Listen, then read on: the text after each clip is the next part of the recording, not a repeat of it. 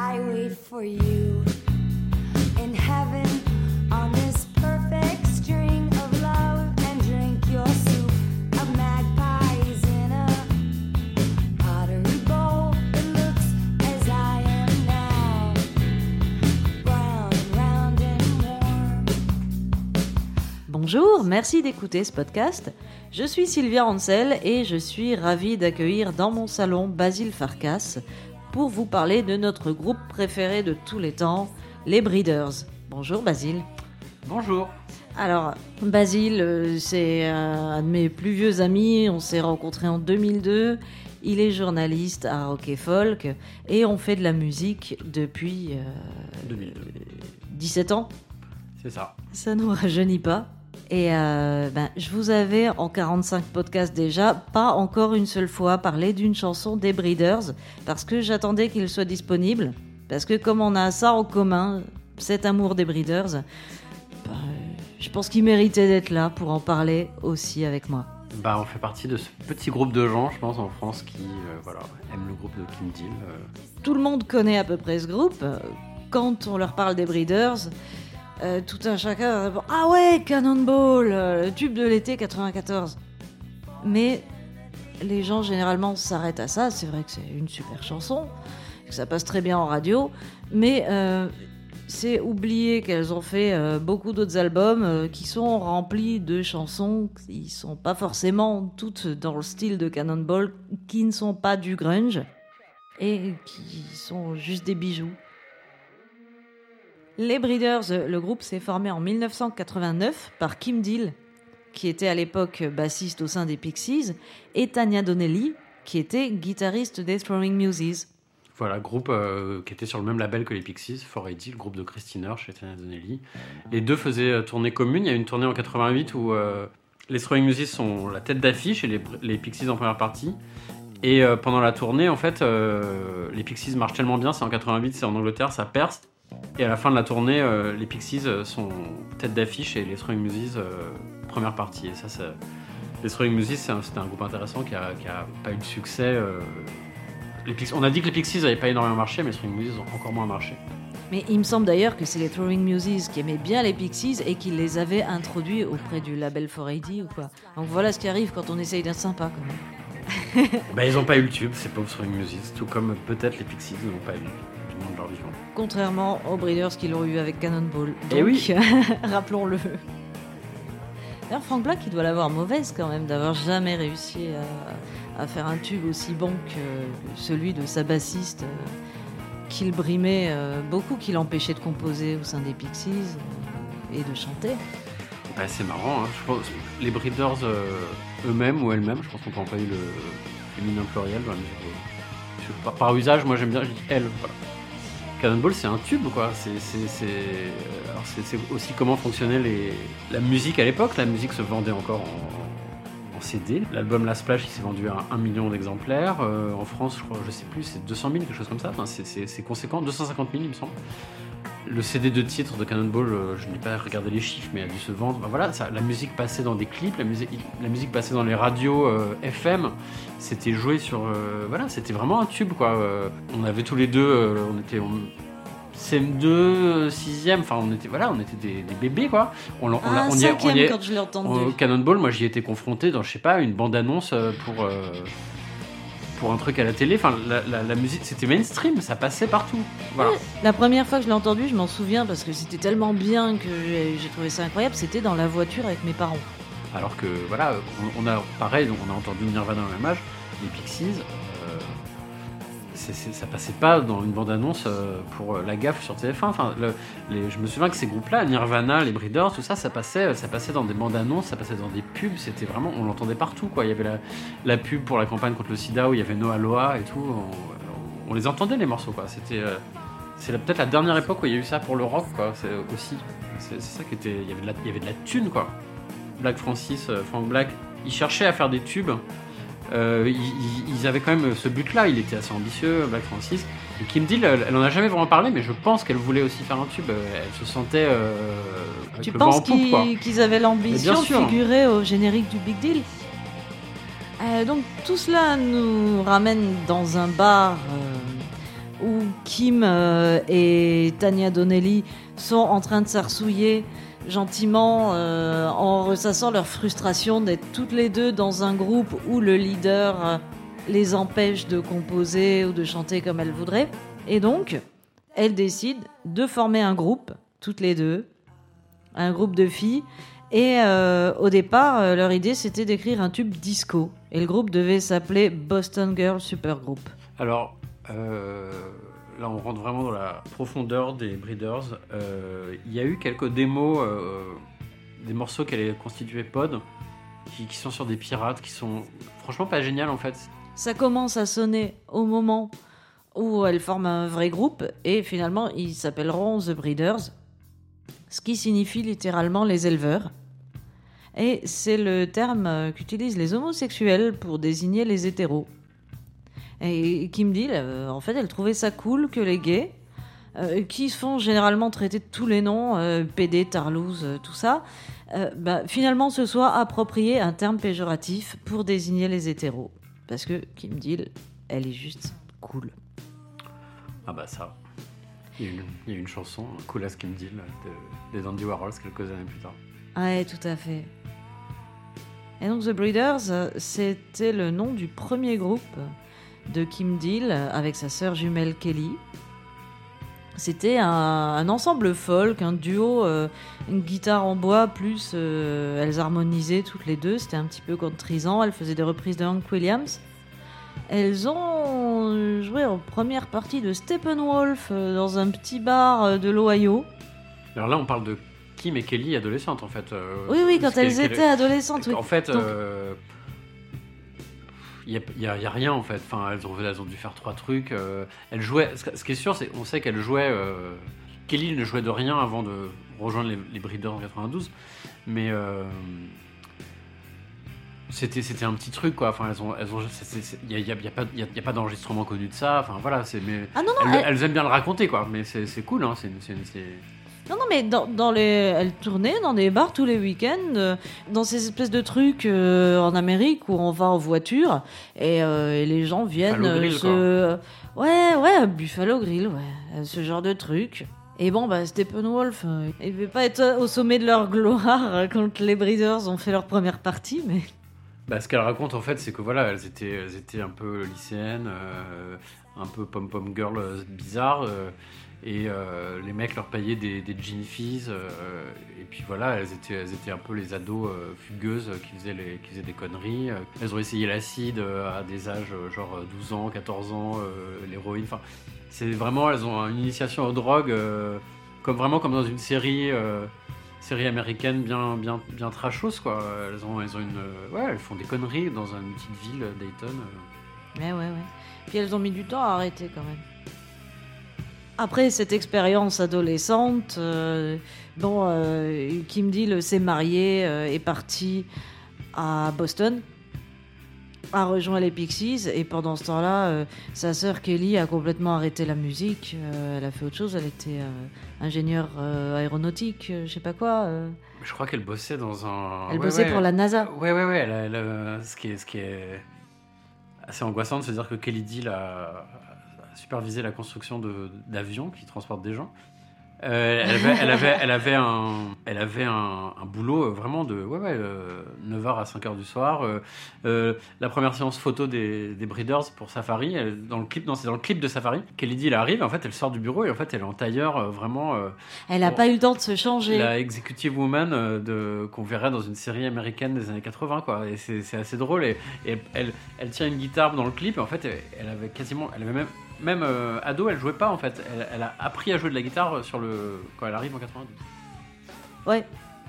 Mais d'ailleurs, elle aime bien le raconter. Elle disait qu'elle avait des informations secret défense alors qu'elle était complètement défoncée à l'héroïne. Enfin bref. On va retourner en 89 avec la formation des Breeders. Donc, le line-up, à l'époque, Kelly Deal n'en fait pas encore partie. hein. Il y a juste Kim Deal, Tania Donnelly, euh, une bassiste euh, nommée Joséphine Wiggs euh, qui jouait avec le groupe Perfect Disaster, un groupe britannique, et le batteur Britt Walford qui se faisait appeler Shannon Doughton. Voilà, parce qu'il jouait dans Slint, groupe de la même époque. Et pour des raisons contractuelles, n'est-ce pas? Son nom n'avait pas le droit d'apparaître sur un autre label. Donc voilà, chez 4AD, là, il s'appelle Shannon Doughton, qui est donc un alias, un nom d'emprunt. Oui, et puis il a pris un nom féminin, euh, histoire euh, qu'on croit que c'était un groupe entièrement composé de filles. Du coup, ils enregistrent un premier album, Pod, à Édimbourg, et c'est produit par Steve Albini. Voilà, qui n'était pas encore euh, hyper connu, mais qui, avait déjà quand même fait Surfer Rosa des Pixies. Je pense que c'est des images de l'enregistrement, on sait pas grand chose. C'était un petit. En fait, c'était un projet parallèle encore. hein. Euh, quand, quand ça sort en 90, euh, il y a quelques interviews dans des. je me suis- Il y avait une interview dans les Un Rock, il y avait eu- mais c'était pas un... c'était un petit truc, hein, donc c'était. euh, Pod, il est sorti avant Bossa Nova des Pixies d'ailleurs. À quelques mois près, euh, Bossa Nova sort en août 90, Pod en mai. Du coup, les Breeders ne font même pas de tournée pour promouvoir cet album, il sort euh, totalement inaperçu. Oui, il sort en, il en catimini, c'est l'album. euh, La situation est tendue, hein, on, l'a su après parce que les, les Pixies, euh, l'ambiance se détériorait. Euh, voilà, donc elle, le- elle, fait, ça comme ça, et puis surtout après, l'album des Pixies sort, et puis il y a, des tournées, quoi. Les Pixies, ça bossait, quoi. Il y avait, y avait des tournées calées. Donc Pod a été longtemps considéré comme un album récréatif. Euh, Kim, quand elle, quand a rien à faire avec les Pixies, bon, bah, elle enregistre des albums avec ses copines comme ça. Mais il n'est pas passé si inaperçu que ça, parce que un certain Kurt Cobain a écrit dans son journal intime, euh, qui a été publié plus tard, euh, parce que Courtney Love avait besoin d'argent pour la chirurgie esthétique. Bref, il a écrit dans son journal intime que Pod est le meilleur disque à écouter quand on a une peine de cœur. Et il demeure un grand fan des Breeders euh, jusqu'à sa mort. hein. Il a convié le groupe à faire la première partie de Nirvana une fois qu'ils étaient super connus, histoire de les faire profiter de leur célébrité. Oui, alors dans son, dans son journal, il, alors il adore faire des listes, Kurt Cobain. Il fait tout le temps des top albums. Il a il préfiguré euh, cette euh, mode des top albums. Et il met en pod troisième de, du top 100, quoi. Et ouais, ben, Kurt Cobain, il avait absolument raison parce que Pod, c'est un truc. euh, Ben, moi, la première fois que je l'ai entendu ce disque, j'ai trouvé ça incroyable. Il n'y a rien que j'ai pu entendre auparavant qui sonnait comme ça. Il faut dire qu'il a été euh, réalisé par Steve Albini, qui est un personnage assez radical, qui ne se définit pas comme producteur, mais il aime à dire qu'il est ingénieur. Voilà, il, a cette coquetterie. euh, il, a, maintenant, quand il a son studio, il est en combinaison de, presque de mécanicien. Il se considère comme euh, ouvrier de la prise de son. Il aime surtout capter le son d'un groupe euh, tel qu'il joue, comme ça, brut, naturel. C'est un bon ingénieur du son, en fait. Les, les, les, les- fréquences sont belles, c'est très naturel. Euh, L'album Pod est très bien noté sur les sites de, comp- de compression. C'est un peu geek, mais euh, c'est-à-dire qu'il y a une dynamique incroyable. Il y a le morceau Metal Man qui, est le, qui clôt l'album. Euh, il y a une partie où c'est le début, c'est une petite guitare acoustique comme ça, grattée sur deux cordes ou une corde même. Et à un moment, il y a tout le groupe qui arrive. Et euh, sur, la chaîne hi le son, euh, le début de la. le volume est hyper bas. Et quand, le groupe explose, on, a, on a l'impression que la, la chaîne hi explose. Ouais, mais je me souviens, c'était une galère quand je l'écoutais au Walkman. Dans le bus, quand j'allais au lycée. Metalman, c'était, j- j'entendais jamais rien au, au début de la chanson. Mais la dynamique, c'est la différence entre le son le plus faible et le son le plus fort de la chanson. Voilà, et euh, à ce titre, euh, Pod, alors euh, on pourrait dire que c'est un album assez doux parce que c'est doux. En fait, c'est un album hyper extrême sur euh, sa façon d'être euh, produite et, euh, voilà, et, gra- et compressée et masterisée. Enfin, le, le, c'est presque produit comme un disque de jazz ou de musique classique, c'est hyper naturel en fait. Euh, oui, il y a très peu de compression. Et c'est ça qui m'a vraiment frappé les premières fois que je l'ai entendu, parce qu'on a l'habitude d'entendre des productions très compressées, c'est-à-dire qu'on égalise les volumes et qu'on essaye toujours de pousser au plus fort. Euh, déjà, il a un volume assez faible, mais quand ça pète, ça pète. Et c'est, il est très agressif. C'est un disque qui est tout en contraste Alors, entre les voix qui peuvent être très douces et des fois les guitares qui sont hyper euh, grattées à l'os. Vraiment. En fait, je pense que, je pense que même euh, euh, ça montre tout de suite que Kim Deal, elle est complètement obsessionnelle de- du son, de la, la production. Elle a toujours aimé bidouiller son 4 pistes et tout ça. Et je pense qu'elle avait, elle a une vision assez claire de ce qu'elle veut y a plein, plein d'a- d'a- d'artistes comme ça, on se dit, ils commencent, euh, commencent leur carrière, un album, on leur, ils acceptent les gens euh, qu'on leur propose et tout. Là, non, elle, elle avait elle, savait comment elle voulait même que la basse sonne, elle savait comment elle voulait que la batterie sonne. euh, euh, voilà, elle était en contrôle de ce qu'elle voulait. Ce disque, je le trouve en fait presque arty. Sauf qu'à la différence des groupes arty, punk extrême de l'époque, dont Sonic Youth euh, est peut-être la tête de gondole, eh ben, les Breeders, contrairement à eux, elles assument leur goût pour la pop, voire presque de la pop bubblegum. Oui, oui, c'est de la pop. euh, Il y, a, il y a- il y a des mélodies sur l'album. euh, les mélodies sont super. euh, C'est très mélodique avec des, des belles voix euh, féminines douces et il y a beaucoup d'harmonie. Il y a quelques harmonies. Même les solos de guitare sont sifflotables.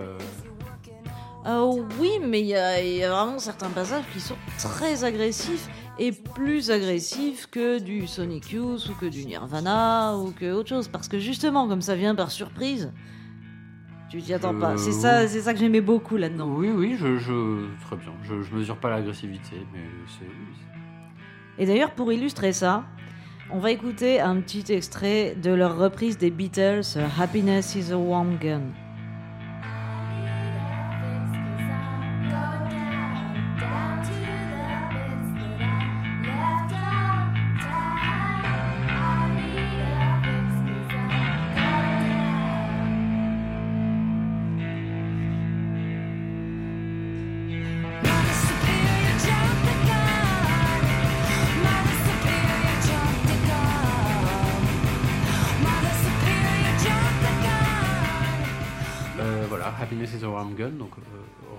Euh, C'est un morceau de Lennon sur l'album blanc 68.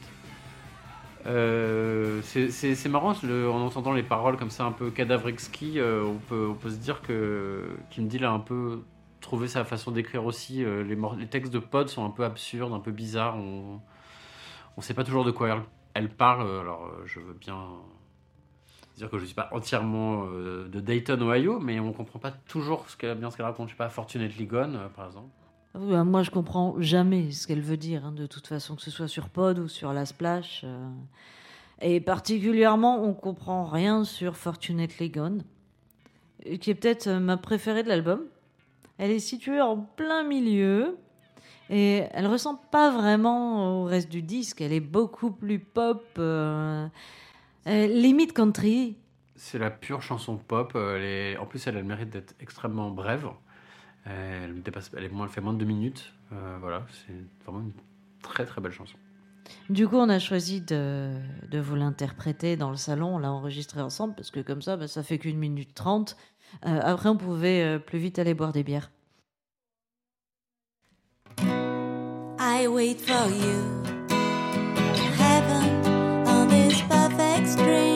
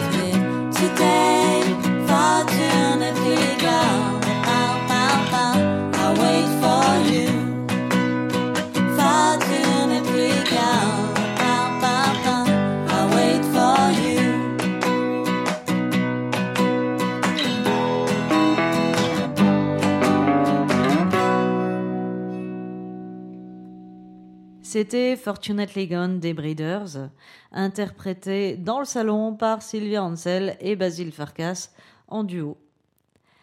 On reprend un petit peu sur la carrière des Breeders. En 1993, les Pixies se séparent. Kim Deal euh, apprend la nouvelle par fax Voilà, ce qui ancre bien euh, l'événement dans son époque. hein. et, euh, et montre bien l'élégance inhérente à Frank Black. Tout à fait.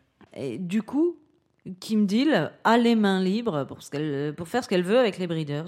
Voilà, elle a entre-temps, en 92, euh, sorti le EP Safari, qui est, euh, que je trouve magnifique, toujours chez 4AD. Il y a quatre titres, euh, dont trois, trois chansons à elle. Il y a, un- le quatrième, là, il y a une reprise qui est So Sad About Us des Who. Au moment où les Pixies se séparent, euh, Tanya Donnelly quitte les Breeders pour fonder euh, son projet solo appelé Belly. Et du coup, elle est remplacée par Kelly Deal, la sœur jumelle de Kim, euh, qui ne sait pas du tout jouer de guitare. Mais euh, bah, Kim a décidé qu'elle allait quand même être la guitariste des Breeders. Et bon, bah, elle arrive, elle sait pas jouer. Je, oui, d'ailleurs, je pense pas qu'elle joue une seule note sur le, sur le, sur le EP. hein. Euh, sur le EP Safari, non, mais sur la Splash, elle joue tous les solos. Alors voilà, elle Ça s'entend d'ailleurs. Elle, elle rentre dans. le- Bah, en fait, le groupe change. euh, Oui, voilà, le groupe change. Il y a, il y a- il y a un, un nouveau batteur qui est, qui est de Dayton, c'est Jim, Jim McPherson. Joséphine Wiggs reste là. Et euh, voilà, donc là, on se retrouve avec euh, un groupe à quatre. Kelly, qui, Kelly qui arrive, qui a commencé un peu à répéter. euh, qui aime bien faire des vannes sur sa sœur, euh, dire ah oui, on joue pour essayer de payer des cours de guitare à ma sœur et tout ça, mais euh, n'empêche qu'elle est dans le groupe, elle fait, elle fait, et surtout elle est la lead guitariste, donc euh, euh, ça a beau être la meuf qui sait faire deux notes avec euh, un, doigt, quoi, bah, n'empêche qu'elle a les solos à faire et euh, et elle participe à la création de l'album, elle fait ses petits trucs, euh, elle apprend à jouer. euh. je pense que Kim Deal est un peu euh, presque manipulatrice à se dire euh, je vais la former. Elle aime bien, elle aime bien, elle aime bien que son geste soit naïf. Je pense que que, que elle est presque productrice dans l'âme. Elle se dit tiens c'est presque une, un, un essai artistique quoi. Elle se dit je vais prendre ma sœur. Ouais, c'est un peu ça. Je vais prendre quelqu'un qui sait pas jouer du tout et je vais la, je vais la former. euh, et il y a, y a une vraie fraîcheur du coup qui se dégage de ça. Oui dans l'innocence du geste. Mais d'ailleurs, je pense que c'est Kelly Deal euh, qui a l'idée de ce petit pattern de slide guitare sur deux notes sur Cannonball. En tout cas, Oui, c'est oui. elle qui le joue. Elle, contri- ouais, elle contribue à plein de. On va pas les lister, ce serait un peu euh, fastidieux, mais elle contribue à plein de petites idées euh, en plus, quoi, une sorte de voilà, une sorte de condiment euh, pour les chansons. Ouais. Et donc sort en 1993 l'album La Splash, qui contient entre autres merveilles le tube Cannonball dont on vous a déjà rebattu les oreilles. Et avec ça arrive la célébrité et son cortège d'embrouilles dont on va vous parler dans une prochaine émission. À suivre. Cette émission a été écrite par Sylvia Ansel et Basile Farkas et réalisée par Joachim Robert. Si vous l'aimez, si ça vous intéresse, parlez-en à vos potes. Et euh, à la limite, mettez-moi un petit commentaire, 5 étoiles et tout ça comme d'habitude. Je fais ma pub. Salut